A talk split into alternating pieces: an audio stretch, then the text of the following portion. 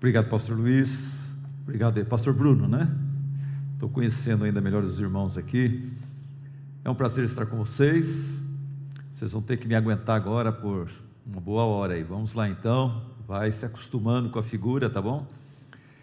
Pai de quatro filhas e eu tive que aguentar minha vida toda colegas pastores, irmãos da igreja zoando comigo que eu tentei o menino e não consegui, né? E tinha um pastor que tinha quatro filhos e ele falava isso para mim brincando, né? É, se exibindo que ele tinha quatro homens e eu tinha quatro mulheres, né? E eu falava para ele assim: fazer quatro homens feios igual você fez, qualquer um faz. Eu quero ver você fazer quatro meninas bonitas igual eu fiz. Elas estão casadas, bem casadas, casadas com servos de Deus, e temos 12 netos, 12 netos. Eu sou vovô já de 12 criancinhas de 12 anos para baixo, cada ano nasce uma. Então é uma alegria. Gente, me pediram para recomendar alguns livros aqui. Desses aqui, o melhor deles é esse daqui, não sei porque eu acho que ele é o melhor. Esse, esse livro aqui é fruto de uma série de mensagens que eu fiz em Hebreus capítulo 11, tá? Começa com o que é a fé, qual a origem da fé salvífica, a natureza dela, né? O brasileiro, todo mundo fala que crê em Deus, crê em Cristo, crê no Evangelho, muita gente crê. E a tese desse livro é que a fé salvífica é mais do que um mero acreditar. Recomendo para você, pastor, pegar, melhorar esses sermões, pregar para a sua igreja, ou pequenos grupos também usá-los. Depois tem aqui esse livro, é, Igreja Intencional, do pastor Mark Dever e Paul Alexander.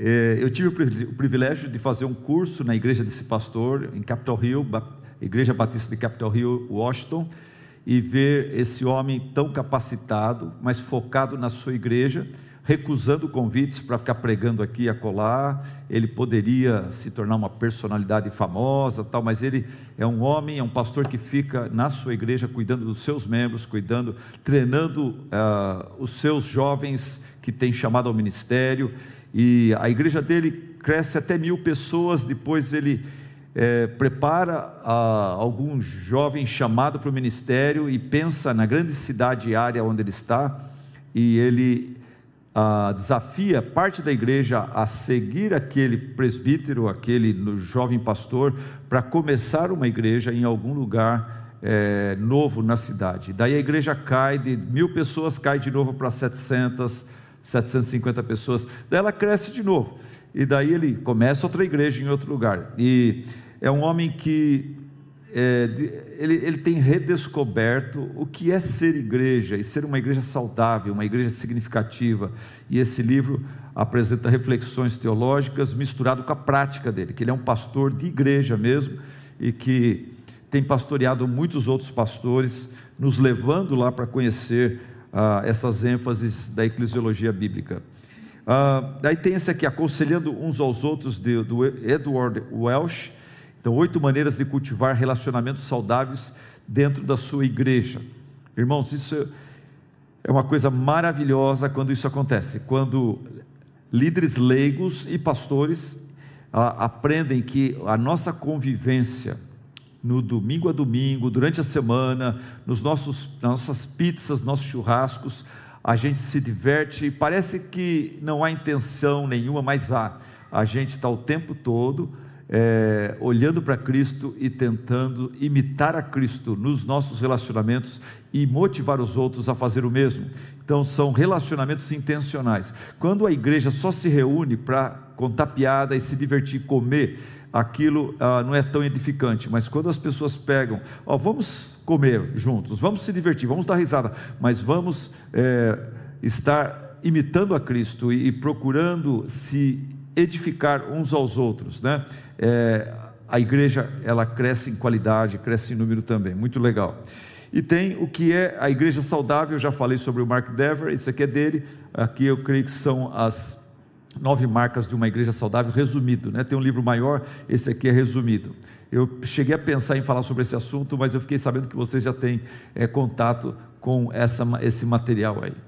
E muito bom. Vamos à, à minha mensagem desta noite.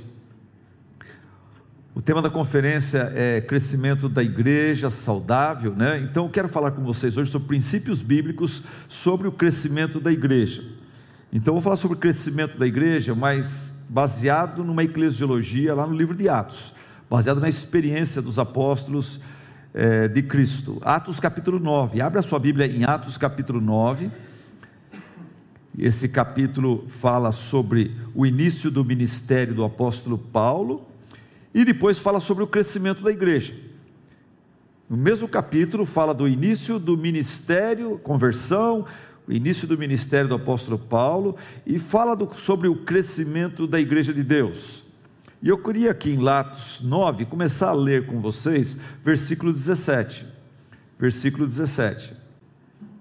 Onde diz: Então Ananias foi, entrou na casa, impôs as mãos sobre Saulo e disse: Irmão Saulo, o Senhor Jesus, que lhe apareceu no caminho por onde você vinha, enviou-me para que você volte a ver e seja cheio do Espírito Santo. Imediatamente, algo como escamas caiu dos olhos de Saulo e ele passou a ver novamente. Levantando-se, foi batizado e depois de comer, recuperou as forças. Saulo passou vários dias com os discípulos em Damasco. Logo começou a pregar nas sinagogas que Jesus é o Filho de Deus. Todos os que o ouviam ficavam perplexos e perguntavam: Não é ele o homem que procurava destruir em Jerusalém aqueles que invocam este nome? E não veio para cá justamente para levá-los presos aos chefes dos sacerdotes? Todavia, Saulo, ele se fortalecia cada vez mais e confundia os judeus que viviam em Damasco, demonstrando que Jesus é o Cristo. Decorridos muitos dias, os judeus decidiram de comum acordo matá-lo. Mas Saulo ficou sabendo do plano deles. Dia e noite eles vigiavam as portas da cidade a fim de matá-lo. Mas os seus discípulos o levaram de noite e o fizeram descer num cesto, através de uma abertura na muralha. Quando chegou a Jerusalém, tentou reunir-se aos discípulos, mas todos estavam com medo dele, não acreditando que fosse realmente um discípulo. Então Barnabé o levou aos apóstolos e, e lhes contou como, no caminho, Saulo vira o Senhor que lhe falara, e como que lá em Damasco ele havia pregado corajosamente em nome de Jesus. Assim, Saulo ficou com eles e andava com liberdade em Jerusalém, pregando corajosamente em nome do Senhor. Falava e discutia com os judeus de fala grega, mas estes tentavam matá-lo. Sabendo disso, os irmãos o levaram para Cesareia e o enviaram para Tarso. A igreja passava por um período de paz em toda a Judéia, Galiléia e Samaria. Ela se edificava e, encorajada pelo Espírito Santo, crescia em número, vivendo no temor do Senhor. Até aí. Amém. Ok, irmãos, eu sou filho de pastor, nasci na casa de um pastor e sou pastor, meu irmão é pastor. Tenho convivido em muitas igrejas desde que eu nasci e conheço muitos pastores e igrejas. E eu acredito que todo crente, todo pastor quer ver, deseja ver a sua igreja crescendo, crescendo espiritualmente, crescendo numericamente. Se João Gilberto fosse convertido, ele certamente teria feito um sambinha que diria assim: o crente que não gosta de batismos, bom sujeito não é. É ruim da cabeça ou doente na fé. É ou não é? Não é normal um crente não querer ver a igreja crescendo. Não é normal isso, né? Como pastores, ah, nós queremos ver a nossa igreja crescendo em número e crescendo em qualidade, espiritualidade. Mas, como pastores, e eu falo por experiência própria, nós somos tentados a levar nossas igrejas a um crescimento rápido através de novas estratégias, métodos humanos e através de modelos inovadores. Porém, se a gente quiser experimentar um crescimento saudável, a gente precisa seguir o exemplo de Cristo e dos apóstolos Através do livro de Atos, nós temos pastores recém-formados pela Faculdade Teológica de Cristo, pregando e plantando igrejas. Esses doze, eles são homens abençoados por Deus, preparados por Cristo, capacitados pelo Espírito Santo, e eles deixam o exemplo do modelo de Deus para o crescimento da sua igreja. Por isso a gente não precisa ir atrás de alguém, algum modelo na Colômbia, algum modelo lá na Coreia, a gente vai para o livro de Atos. A gente vai para o livro de Atos e a gente vai ver os seguidores de Cristo, os alunos de Cristo, colocando em prática aquilo que eles aprenderam com Cristo. E a gente observa no livro de Atos a igreja experimentando um crescimento inexplicável e sobrenatural. Maravilhoso eles evangelizavam e o Senhor acrescentava os que iam sendo salvos. Eles plantavam, eles regavam e Deus dava o crescimento. Os apóstolos nunca colocaram uma meta, nós vamos em Jerusalém construir uma igreja para 3 mil pessoas. Não, Deus realizou tudo aquilo, sem a meta dos apóstolos, Deus fez. Deus tinha aquela meta, a igreja cresceu muito e depois foi espalhada. no versículo 31 desse texto aqui, Irmãos, deixa eu mexer numa coisa aqui. Está me atrapalhando. Irmão, esse elástico aqui não, não é meu amigo, não, viu? Não, é, é esse elástico aqui. Pronto, agora vai ficar bom. Pronto. Agora vai ficar bom. Pode deixar. Obrigado. Um, nesse capítulo que nós lemos, no versículo 31, deixa bem claro que a igreja do Senhor Jesus em Atos estava indo muito bem. Né? Versículo 31 fala: A igreja passava por um período de paz em toda a Judéia, Galiléia e Samaria. Ela se, ela se edificava e, encorajada pelo Espírito Santo, ela crescia em número, vivendo no temor do Senhor. E eu convido você agora para considerar esse período da igreja, esse período que ela está crescendo, que ela está saudável. Quais são as características desta igreja saudável aqui. Essas são as características que nós queremos. Podemos aprender com eles. Vamos lá? E eu desafio você a começar anotando aí. Olha, perceba primeiro que no crescimento da sua igreja, Deus usa pessoas e não programas. Primeiro ponto meu é esse. Olhando para o capítulo 9 de Atos, eu vejo que no crescimento da sua igreja, Deus usa pessoas e não programas. Pessoas regeneradas, batizadas, pessoas transformadas pelo poder do Evangelho, pelo poder do Espírito Santo. Deus usa pessoas e não programas. Nesse capítulo que retrata esse crescimento saudável da igreja, Deus usa a vida de Saulo, é destacado aqui a vida de Saulo. E Saulo convertido, regenerado. O capítulo não fala sobre um novo modelo de igreja, um novo método de evangelismo. O, o capítulo não fala sobre uma estratégia inovadora, missionária, mas fala de um pecador regenerado que deixa de viver para si mesmo, que deixa de perseguir a Cristo e os seus para seguir a Cristo e servi-lo e morrer por ele. Deus, quando quer fazer a sua igreja crescer, ele usa pessoas ele usa pessoas, ele não usa métodos. E nós estamos vivendo nos últimos 30 anos uma onda de métodos que vem. Começou com Bill Hybels, depois Rick Warren, depois vem é, G12, depois vem MDA e, e os métodos, e os pastores afoitos querendo que a igreja cresça, eles vão atrás desses métodos, querendo que é, Deus vai usar um novo método para levar a sua igreja a crescer. E Deus não usa método, Deus usa pessoas pessoas convertidas e consagradas. É isso que Deus usa para trazer o crescimento da sua igreja. Gente, foi assim no, nos dias do rei Acabe. Quem que, que Deus usou para levar a, a, a, igreja a crescer lá no Velho Testamento? Deus usou Elias e sete mil profetas que não se curvaram a Baal. Foi assim nos dias de Neemias. Deus usou Esdras e os seus discípulos para trazer um reavivamento ao povo de Israel. Foi assim durante a reforma protestante. Na Alemanha, Deus usou Lutero. Na Inglaterra, William Tyndale. Na Suíça, João Calvino. E na Escócia, John Knox.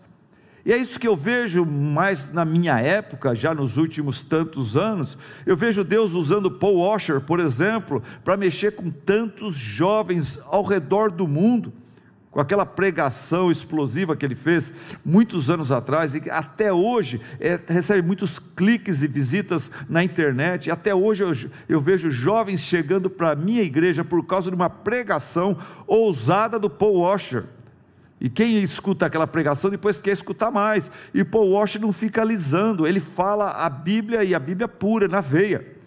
Deus usa Paul Washer, Deus usa John Piper. John Piper é um homem que está quase com, não sei se já 80 anos, mas ele prega, prega, prega a palavra, ele não fica contando historinha, ele não fica é, enfeitando a noiva, ele, ele prega a Bíblia.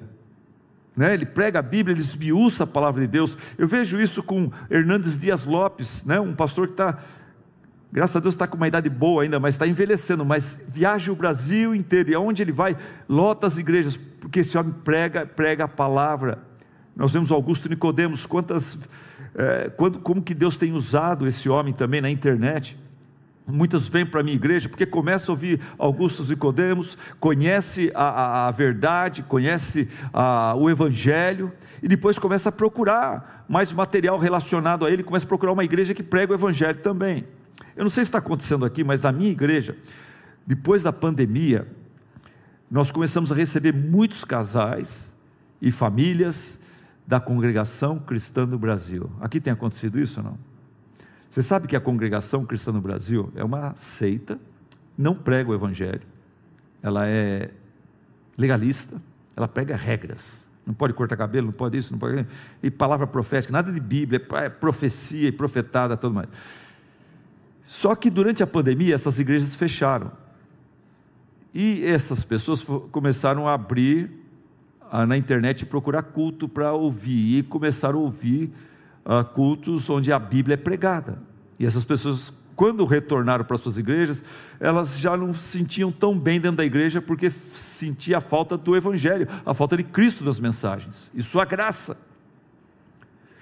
E daí teve alguma, algumas pessoas que saíram dessa igreja e começaram a tocar trombeta e formar ah, é, canais no YouTube. Falou, eu sou um ex-congregação cristã no Brasil. Deixa eu falar para você quais os problemas da minha ex-igreja. E essas pessoas têm levado muitos deles a questionar a igreja e sua doutrina e eu escuto de colegas meus em outras partes do Brasil que está acontecendo a mesma coisa. Muita gente da congregação está chegando para as nossas igrejas. Minha avó era da congregação cristã no Brasil e, irmãos, eles são super ah, bitolados, eles são super, eles são ensinados desde o primeiro dia que entram naquela igreja que a salvação é pela igreja, pelo batismo da igreja se você deixar a igreja, você perde a salvação. As pessoas morrem de medo de deixar a igreja e perder sua salvação. Enfim, é uma igreja difícil e ela está se voltando. Muitos estão deixando essa igreja e procurando igrejas onde o evangelho é pregado. E eu vejo Deus usando que homens. Deus usa homens e não modelos. E eu diria o seguinte: não quero aqui falar que, não quero aqui criminalizar os modelos de igreja e os programas. Eu acho que eles, modelos e programas, até tem o seu lugar. Até tem o seu lugar. Alguns modelos têm alguma coisa boa lá. Eu diria para vocês, pastores, e vocês que são membros, nunca compre o pacote fechado de um modelo. Todo modelo tem alguma ênfase bíblica. E você tem que procurar nos modelos o que, que é bíblico e, e, daí faz a sua coxa de retalho. De cada modelo você tira alguma coisa boa, mas não compra os pacotes fechados, não, que é um perigo. Mas modelos e programas até têm o seu lugar. Mas esses modelos e programas nada valem sem a instrumentalidade de pecadores regenerados, pastores e crentes regenerados. Esses modelos e programas, eles até têm o seu lugar, mas nada valem sem o poder transformador do Evangelho na vida de uma pessoa, duas pessoas, três pessoas que se consagram a Deus e cheios de ousadia e autoridade que só o Espírito Santo confere, começam a viver, conhecer, viver e pregar o Evangelho. No crescimento da sua igreja, Deus usa pessoas e não programas. Eu vou adiantar aqui para você já uma aplicação. Sabe qual é o desafio dessa mensagem?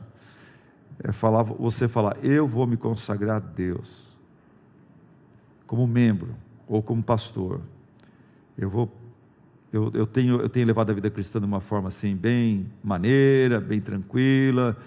Eu, eu tenho levado uma vida cristã não horrível, não maravilhosa, é medíocre, mas eu vou me consagrar. Eu vou me dedicar mais a buscar o Senhor. Eu vou me preparar melhor. E, e, e, e eu vou pedir que o Senhor me use. Então precisa, esse é o desafio dessa mensagem para vocês hoje. Ah, vamos lá, no crescimento da sua igreja, Deus usa pessoas e não programas. No crescimento da sua igreja, Deus. Ah, deixa eu contar uma história sobre isso. Eu tinha 14 anos de idade e tinha uma igreja aqui em Teresópolis que estava passando por um avivamento espiritual. Meu pai, pastor, ficou sabendo. Sabe o que ele fez? Ele pediu para os, os, jovens daquela igreja, que estavam num avivamento espiritual, para eles passarem um fim de semana na minha igreja em São Paulo, aonde os jovens da igreja, adolescentes, estavam indo na igreja porque o pai vai, indo porque precisa ir, indo para marcar, indo por ir. Daqui a pouco vem esses três jovens de Teresópolis, ficam na minha casa, e eles ficam com a gente na sexta, no sábado e no domingo. E esses três jovens, consagrados a Deus, rendidos a Deus, sem vergonha de falar de Cristo, sem vergonha de ir na praça perto da igreja e fazer um ar livre, coisas que nós, os meninos da minha igreja, eu inclusive, morríamos de vergonha de andar com a Bíblia na mão. Eles foram com a Bíblia, violão, eles falaram de Cristo, eles cantaram, convidaram os pessoas para vir para a igreja. Eles lideraram o culto, o louvor e tudo mais. Meu pai pregou e eles fizeram tudo. Eles deixaram um impacto na minha vida e na vida de outros três jovens da igreja. O que aconteceu, sabe? Eles foram embora e o impacto permaneceu. Deus usou aqueles jovens e a vida consagrada deles para mexer e nos desafiar. Por que que vocês não tirem, deixem essa vergonha de lado e vocês não pegam firme com o Senhor. Irmãos, nós começamos é, buscar, começamos com reuniões de oração, começamos, eu comecei a aprender, aprender a tocar violão, e daí nós começamos a, a preparar uma música e cantar pra, pra, ah, durante o culto, como um número especial. Depois, meu pai devagar deixou a gente fazer parte do louvor da igreja, e o grupo foi crescendo, foi crescendo. Nós começamos a fazer noites de vigília, nós começamos a fazer evangelismo fora, acampamentos, e a igreja, o grupo de jovens foi crescendo e crescendo. E desse grupo de jovens saiu eu e mais umas 11 pessoas para o ministério chamados para o ministério, através de um avivamento que começou em Teresópolis, contagiou a gente, e a gente contagiado é, saímos para pregar o evangelho, para se preparar para ser pastores, missionários, saíram muitas esposas de pastor dali também.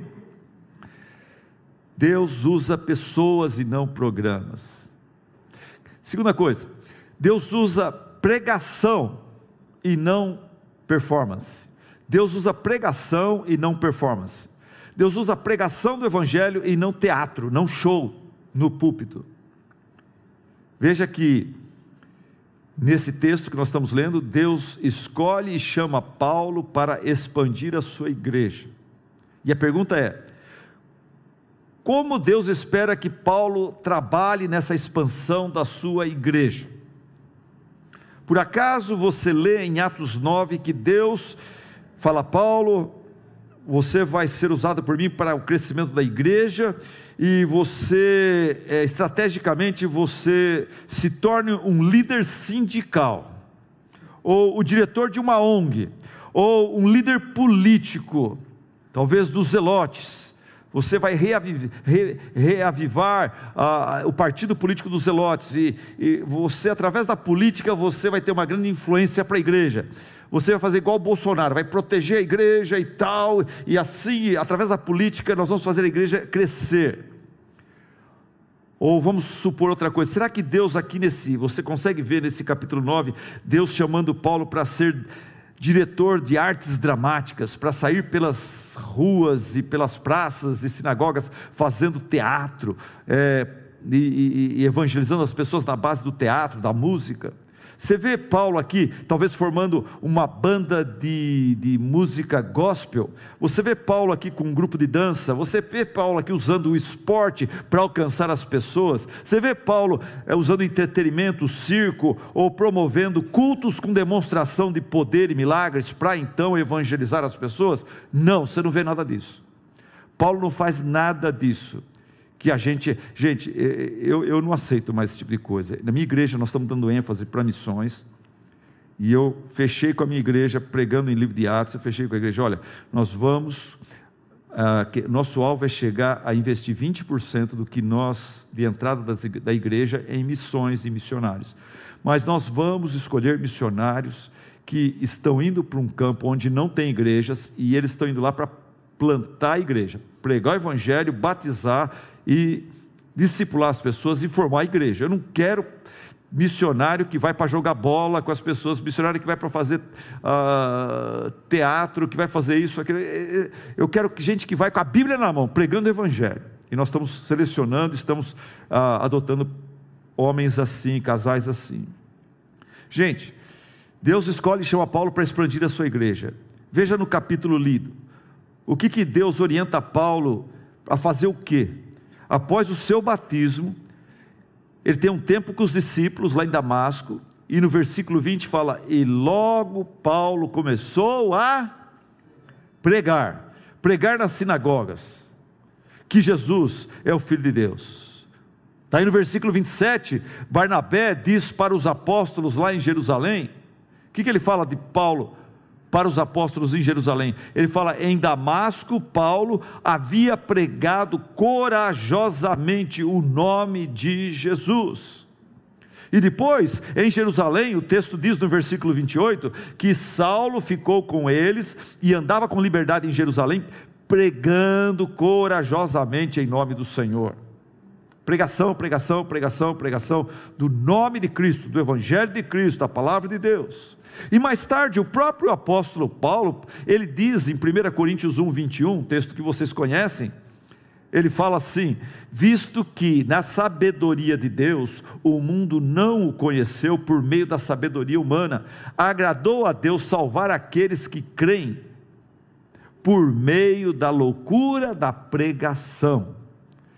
Daí ele continua falando: os judeus pedem sinais miraculosos, e se for, se nós se Paulo estivesse nos nossos dias, talvez ele diria assim: o, o, o homem pós-moderno quer é, novidade, quer entretenimento, quer emoção, quer autoajuda, quer sermão motivacional. Os judeus pedem sinais miraculosos, os gregos procuram sabedoria. Nós, porém, chamados por Deus, orientados pelo Espírito Santo, seguindo o exemplo de Cristo, nós fazemos o que? pregamos a Cristo crucificado, o qual de fato é escândalo para os judeus, é loucura para os gentios, mas para os que foram chamados, tanto judeus como gregos, Cristo é o poder de Deus e a sabedoria de Deus. Então, irmãos, a igreja saudável, ela não é reconhecida principalmente por causa do seu coral, ou por causa da sua banda, do seu teatro, dos seus prédios, da sua contextualização cultural, mas por causa da pregação de Cristo. Nada de errado. Minha igreja tem banda, minha igreja tem coral, minha igreja é, é a gente procura contextualizar, procura falar uma linguagem que todo mundo entende, uma linguagem clara e não uma linguagem sacra e empolada, usando a, a Bíblia na versão mais antiga possível. A gente tem essas, essas características, não estou condenando essas características, mas o importante da igreja tem que ser a pregação de Cristo. Cristo, cada sermão tem que ter Cristo, meus irmãos. Domingo passado eu deixei um seminarista pregar e eu vou falar com ele, eu vou corrigi-lo. Ele, ele pregou um sermão onde ele não colocou Cristo no sermão. O sermão dele é muito bonito, muito bem feito, mas ele não achou Cristo. É um perigo quando a gente prega, especialmente no Velho Testamento, você não achar Cristo no Velho Testamento. E eu, eu, eu não estou aqui é, criticando, condenando ele. Ele é um seminarista, está começando. Eu, por muitos anos como pastor, eu pregava passagens do Velho Testamento de uma forma é, legalista, de uma forma moralista. E não via Cristo lá. E não pode. Né? A gente tem aprendido a, e sido desafiado no, nos últimos anos, nós temos que pregar e ver Cristo também no Velho Testamento, porque o próprio Cristo falou que o Velho Testamento testifica acerca dele. Mas é difícil ver às vezes, mas a gente tem que orar, tem que meditar, tem que estudar, tem que pesquisar. E quando pregar, inclusive no Velho Testamento, nós somos cristãos, nós temos que terminar sempre em Cristo. O Cristo precisa estar no meio dessa mensagem. Nós temos que pregar a Cristo, Cristo prometido, Cristo revelado, Cristo humilhado, Cristo crucificado, Cristo morto, Cristo ressurreto, Cristo vivo, Cristo exaltado, Cristo glorificado, Cristo que voltará uma segunda vez. Por isso eu dou uma palavra aqui aos pastores, a vocês, que vocês orem, estudem a palavra e preguem a palavra. Pregue com entusiasmo, pregue com ousadia, pregue com autoridade, prega com urgência, prega corajosamente, prega, pregue expositivamente, pregue crendo que Deus usa a palavra pregada para salvar os perdidos e edificar os salvos. Pregue como se fosse a sua última vez no púlpito pregando. Martin Lloyd Jones falou que a pregação é a tarefa mais importante que um homem pode realizar nesse mundo, e é mesmo. Igreja, vocês incentivem e apoiem os seus pastores, os seus professores de eh, instituto bíblico, de, de escola bíblica dominical, incentiva esses homens, essas mulheres e, e o seu pastor a pregar a palavra. Calvino entendia que o púlpito é o trono de onde Deus governa a sua igreja. A reforma da igreja começa pelo púlpito, começa pelo púlpito. O verdadeiro avivamento da igreja acontecerá quando os pregadores começarem a acender uma fogueira de verdades bíblicas no púlpito de suas igrejas, pelo poder do Espírito Santo, disse João Calvino. Enquanto você não tiver incendiado, enquanto você não tiver é, tocado por aquele texto bíblico, não vá para o púlpito, pastor. É sua tarefa, talvez não dormido do sábado para o domingo, ficar em jejum e oração, em vigília, clamando pela presença do Espírito Santo, clamando que Ele abra seus olhos, que, que aquele texto incendeie no seu coração, e você não veja a hora de pregar aquilo lá. Faz uma grande diferença. Quando primeiro o pastor ele tem que ele ter sido é, tocado e, e, e, pela, pelo sermão, pelo texto, pelas verdades do texto, para depois o Espírito Santo usá-lo para tocar na vida de outras pessoas. É triste quando o pastor vai de qualquer jeito para o púlpito. Ele vai como se fosse um professor de escola pública que, pela centésima vez, vai dar uma aula que sempre deu e sabe de cor, e o pastor vai lá e passa aquela aula, falando do céu, do inferno, da glória de Cristo, da glória do Evangelho, de uma forma tão assim, como se fosse qualquer outra coisa. Não pode, isso não pode. No crescimento da sua igreja, Deus usa pessoas e não programas, Deus usa pregação e não performance. Pregação e não performance. Em terceiro lugar, no crescimento da sua igreja, de acordo com esse capítulo de Atos aqui, eu vejo que Deus usa a pregação confrontativa e não conformativa. Deus usa a confrontação e não a conformação com o erro, com o pecado. A confrontação e não a conformação. Olha o que o versículo 22 fala. Versículo 22 fala assim: Todavia Saulo se fortalecia cada vez mais e confundia os judeus que viviam em Damasco, demonstrando que Jesus é o Cristo. Decorridos muitos dias, os judeus decidiram de comum acordo matá-lo. Olha, eles queriam matar o, o pregador. Depois em Jerusalém, a mesma coisa acontece, versículo 28 fala: Assim, Saulo ficou com eles e andava com liberdade em Jerusalém, pregando corajosamente em nome do Senhor. Falava e discutia com os judeus de fala grega, mas estes tentavam matá-lo. A pergunta é: por que, que os judeus queriam matar o pregador Paulo? Por quê? Porque Paulo não dançava conforme a música, porque Paulo não pregava e falava para eles de forma politicamente correta, porque Paulo não falava o que os judeus e os judaizantes e os gentios queriam ouvir. Paulo ele pregava a verdade, doa quem doer.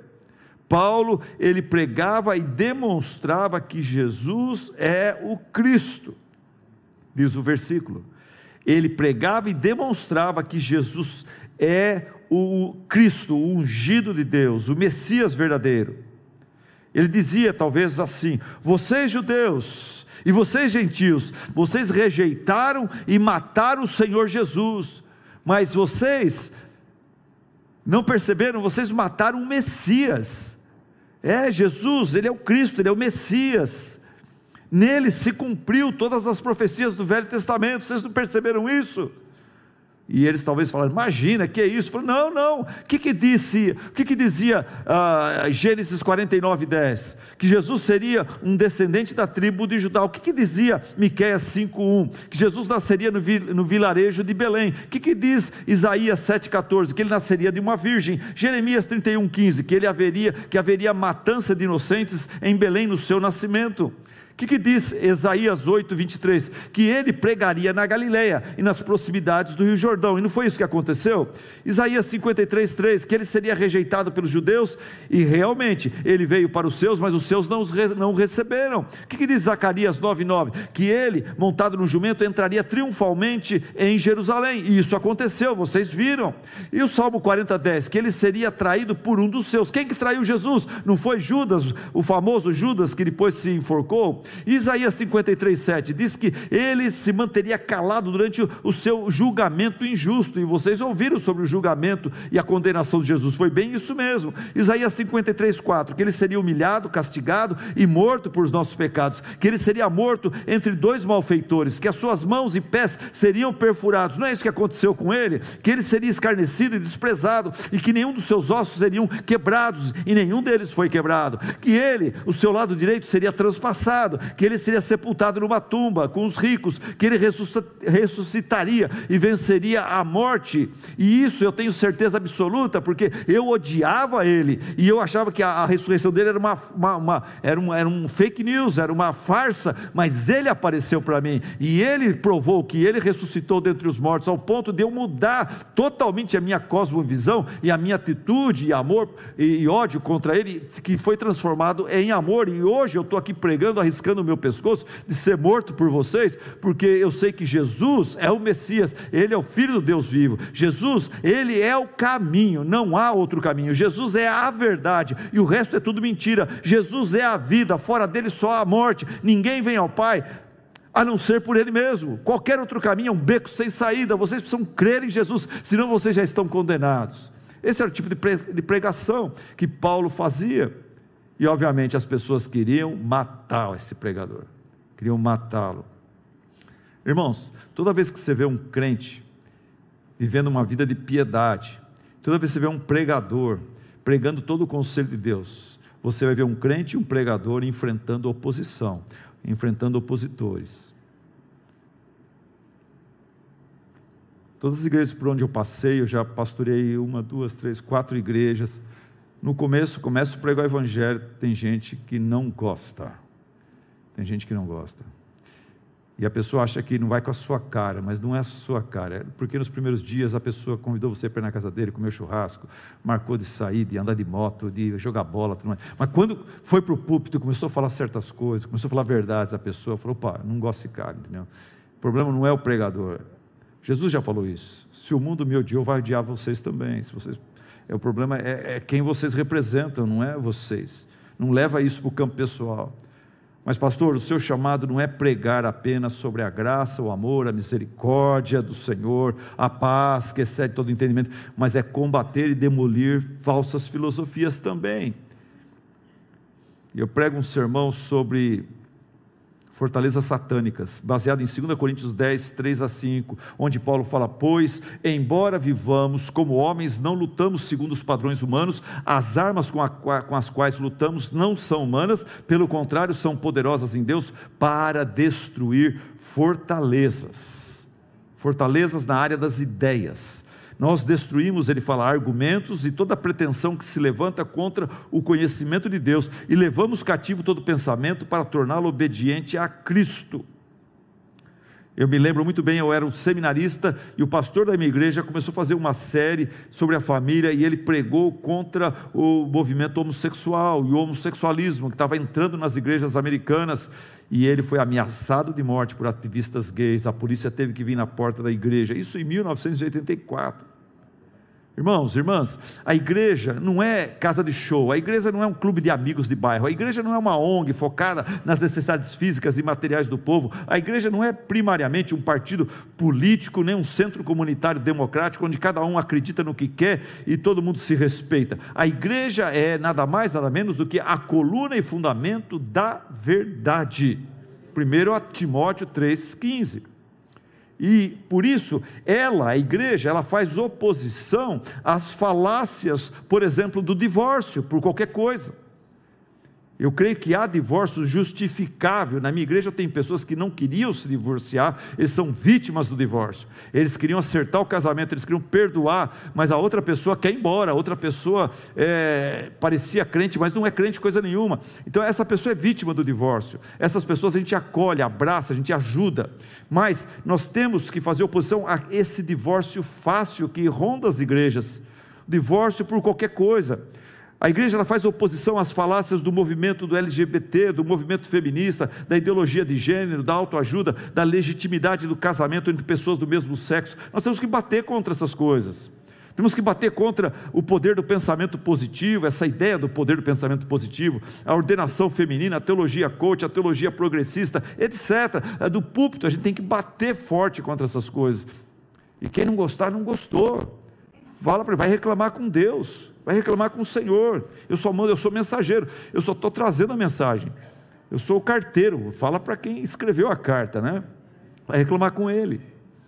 No crescimento da sua igreja, Deus usa, então, ah, qual é esse ponto mesmo? Deus usa confrontação e não conformação com erro. Não quer dizer que você vai do público só dar pancada o tempo todo, tá? Tem, a Bíblia tem não é, não é só toda hora exortação, exortação, e, mas a gente não pode. É, durante essa época das, eleições, meus irmãos, eu, eu, tomei a posição que os pastores aqui, pelo que eu já vi, tomaram, de não falar de política é, dado púlpito, não falar vote nesse ou vote naquele, e fala de esquerda ou direita. Mas uma coisa que eu não deixei de falar é sobre ah, os valores cristãos que estão em jogo. Eu falei, gente, procura votar num partido, num, num, representante que vai, por exemplo, dar para nós a liberdade de poder pregar o Evangelho. Você não vai pegar um partido ou um candidato que vai cercear a nossa liberdade. Um partido que vai apoiar a questão da família, apoiar a questão do casamento entre um homem e uma mulher, e não um partido que vai. Falei dos valores, né? ideologia de gênero e tudo mais. tal.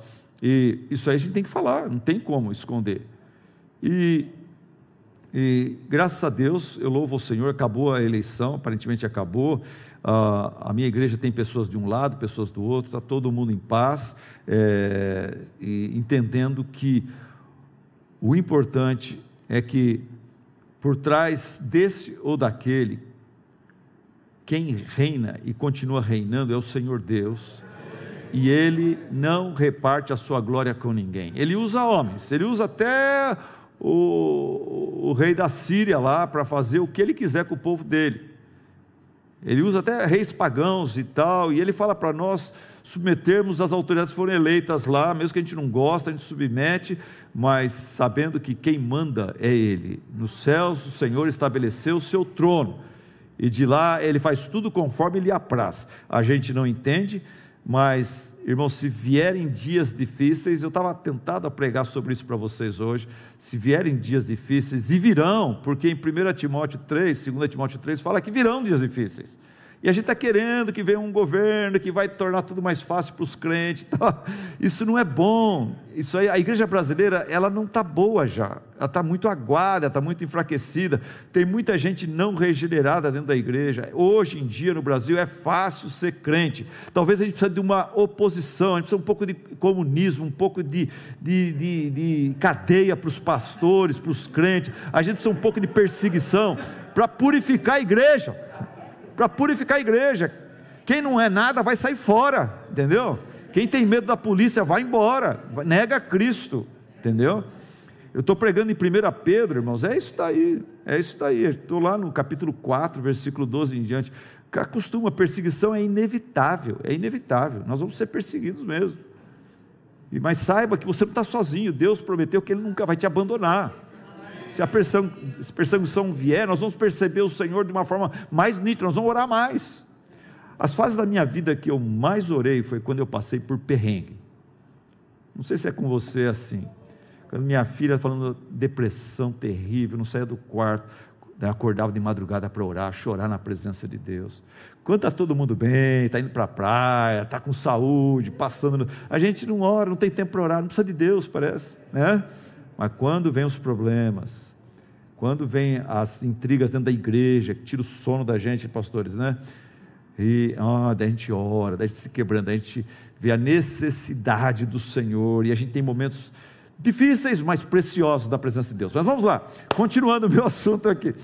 No crescimento da sua igreja, Deus produz igrejas saudáveis e não igrejas carnais. Esse é meu quarto ponto. No crescimento da sua igreja, Deus produz igrejas saudáveis e não igrejas carnais. Se fôssemos avaliar todas as grandes igrejas brasileiras, quantas delas passaria pelo crivo, pelo teste de saúde espiritual? Outra pergunta. Outra pergunta. Como é que a gente avalia o sucesso ou saúde espiritual de uma igreja? Como é que a gente avalia isto? Ninguém admite, mas no fundo, no fundo, a avaliação é baseada no tamanho da igreja, número de membros e arrecadação dela. Infelizmente, é por aí que a pessoa, ou oh, aquela igreja lá, hein? Nossa, eles levantam um milhão é, por, por, por mês, aquela igreja lá, puxa vida, tem quatro cultos, lota um lugar com 3 mil pessoas tal. Nós avaliamos, infelizmente, a, a saúde de uma igreja pelo número de pessoas e o, pelo valor das entradas financeiras daquela igreja. Mas não é assim que Deus avalia a sua igreja, não.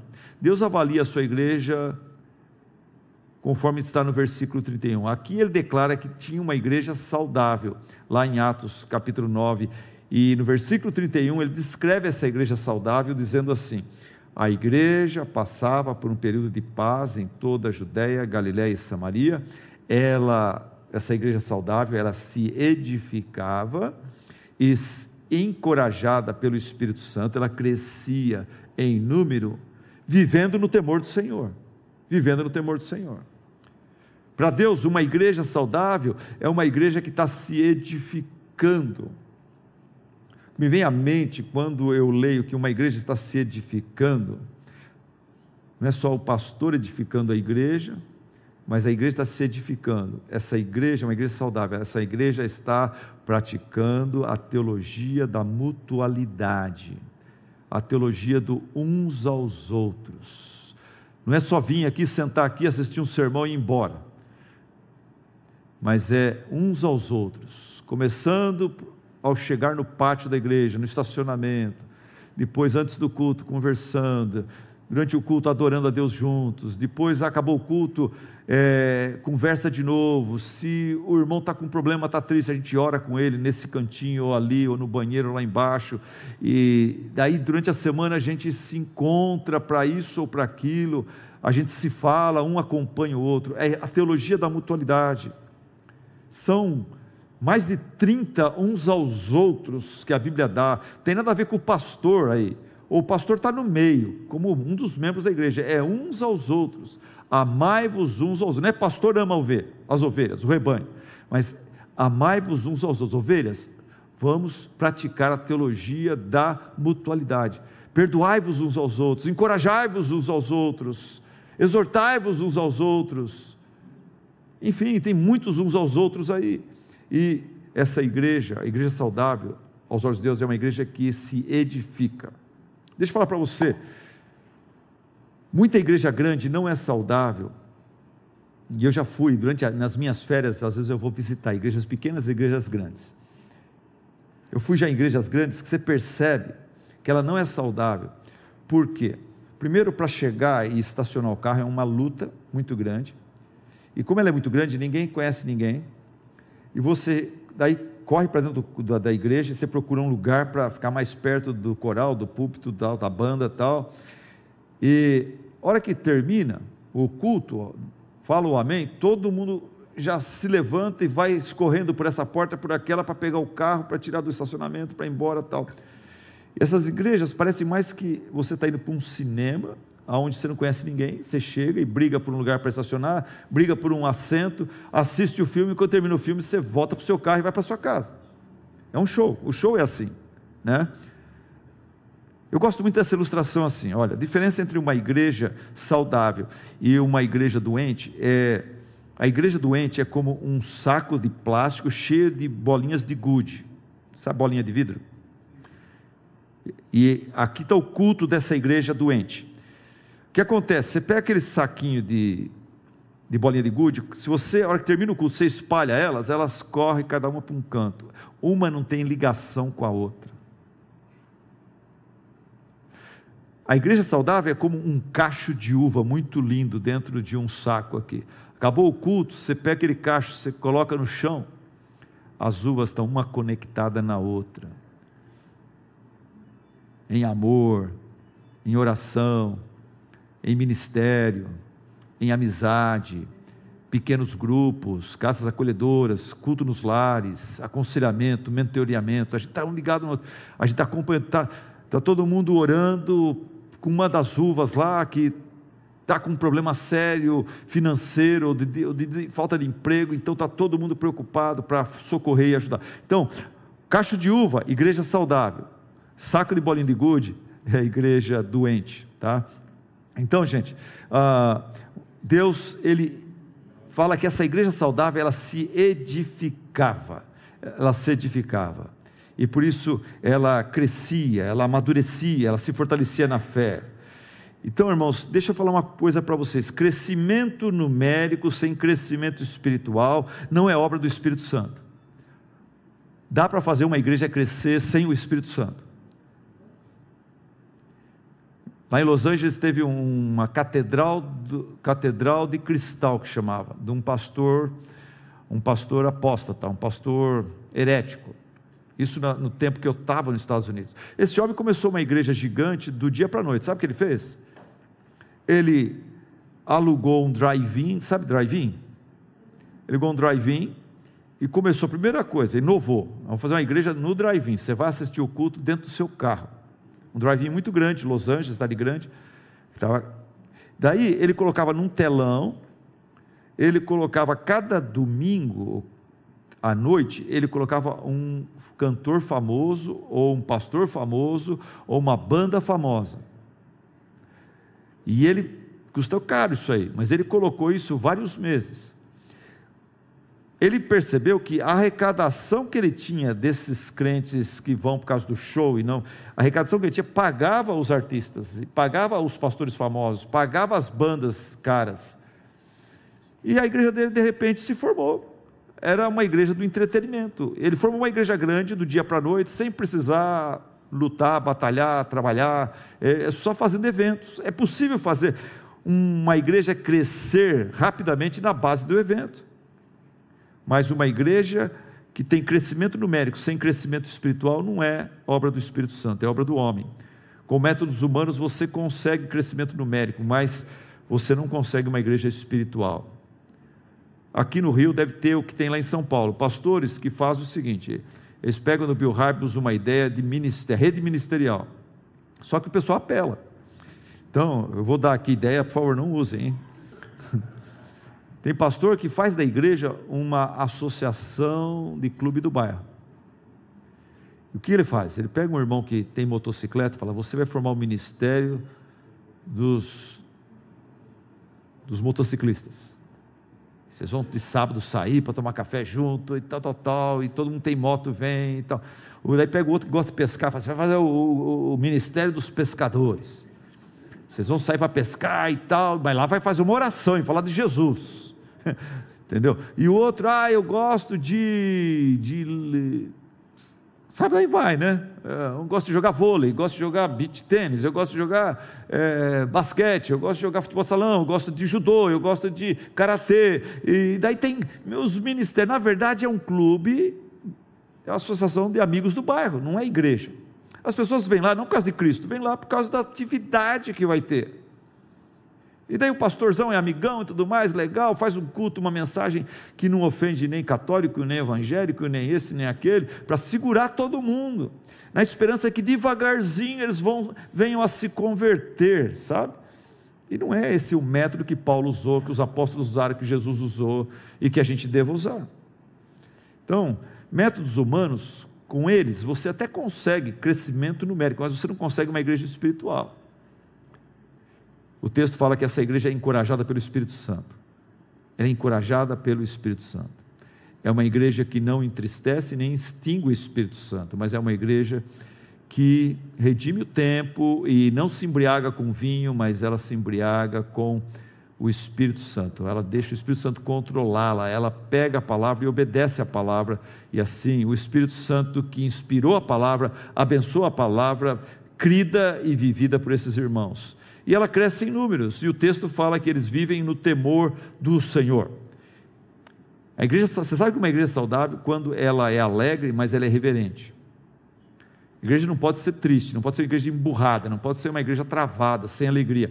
Ela tem que ser alegre, mas tem que ser uma alegria reverente. Ela vive no temor do Senhor. Deus é o Deus alegre, né? Eu preguei na última conferência da Fiel sobre o Salmo 100. Como Deus quer ser adorado? Com cânticos de gratidão e alegria.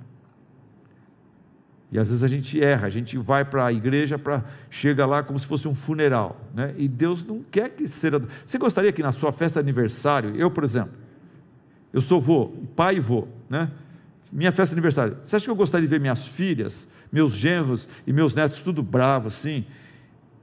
Nós estamos aqui para celebrar o seu aniversário, porque você é muito importante para nós, você é o nosso pai, você tem e a gente tem tanto respeito por você que a gente não vai nem rir, nem bater palma, nem dar glória a Deus e nem levantar as mãos, entendeu? Porque você é muito importante e tal, e nós não merecemos você. Sabe? Deus não quer isso. Salmo 100, gente. Salmo didático. Como Deus quer ser adorado? Ele fala lá. Entrai pelas portas do meu templo, da minha presença, com cânticos, com alegria. Vocês estão tendo um encontro com o Rei dos Reis né? Vocês têm que celebrar isso daí, tem que vir alegre e contente.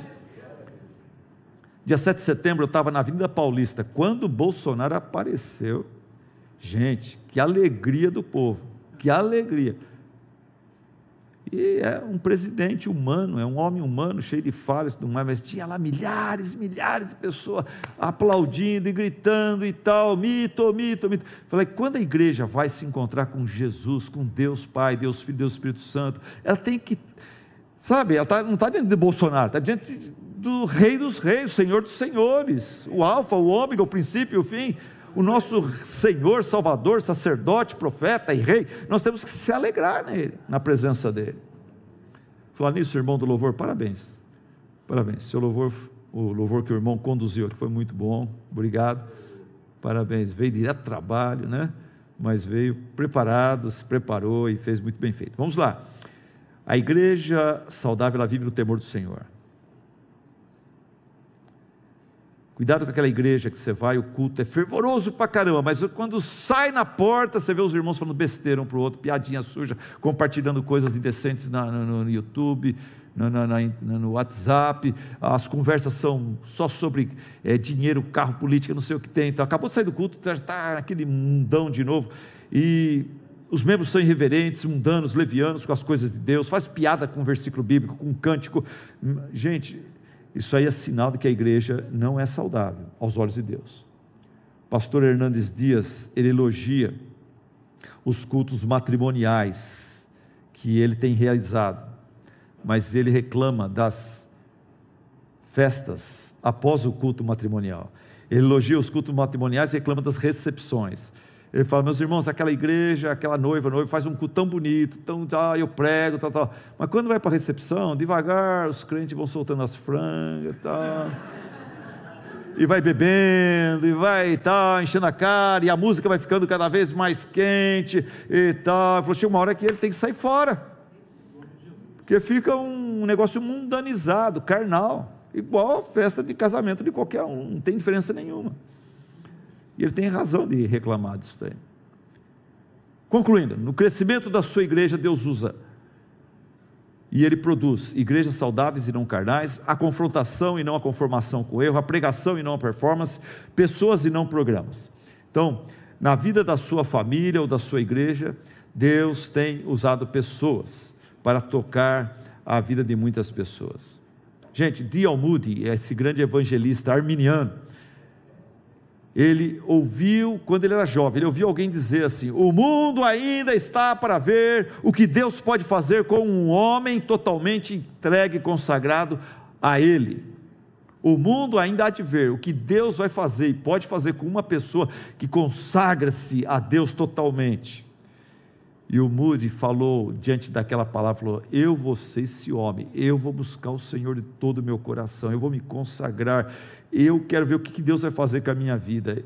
E o Moody morreu em 1899, mas o mundo ainda está sendo beneficiado com a sua dedicação, seu ministério.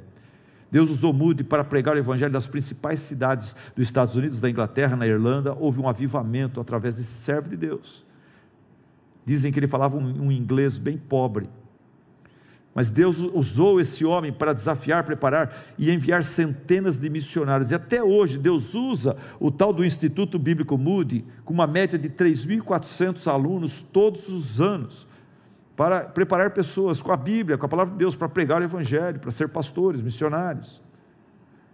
Irmã, irmão, seja também essa pessoa totalmente consagrada a Deus. Que Deus use esse culto nosso hoje para falar: olha, eu vou virar a página, eu vou voltar ao primeiro amor, e eu vou pegar firme com Deus, eu vou olhar para Cristo, eu vou conhecer o seu Evangelho, eu vou viver o seu Evangelho, eu vou estudar, vou praticar a palavra de Deus, e Deus há de me usar. Deus há de me usar mais e mais dentro da minha família, na minha vizinhança, na escola, no trabalho, entre os amigos.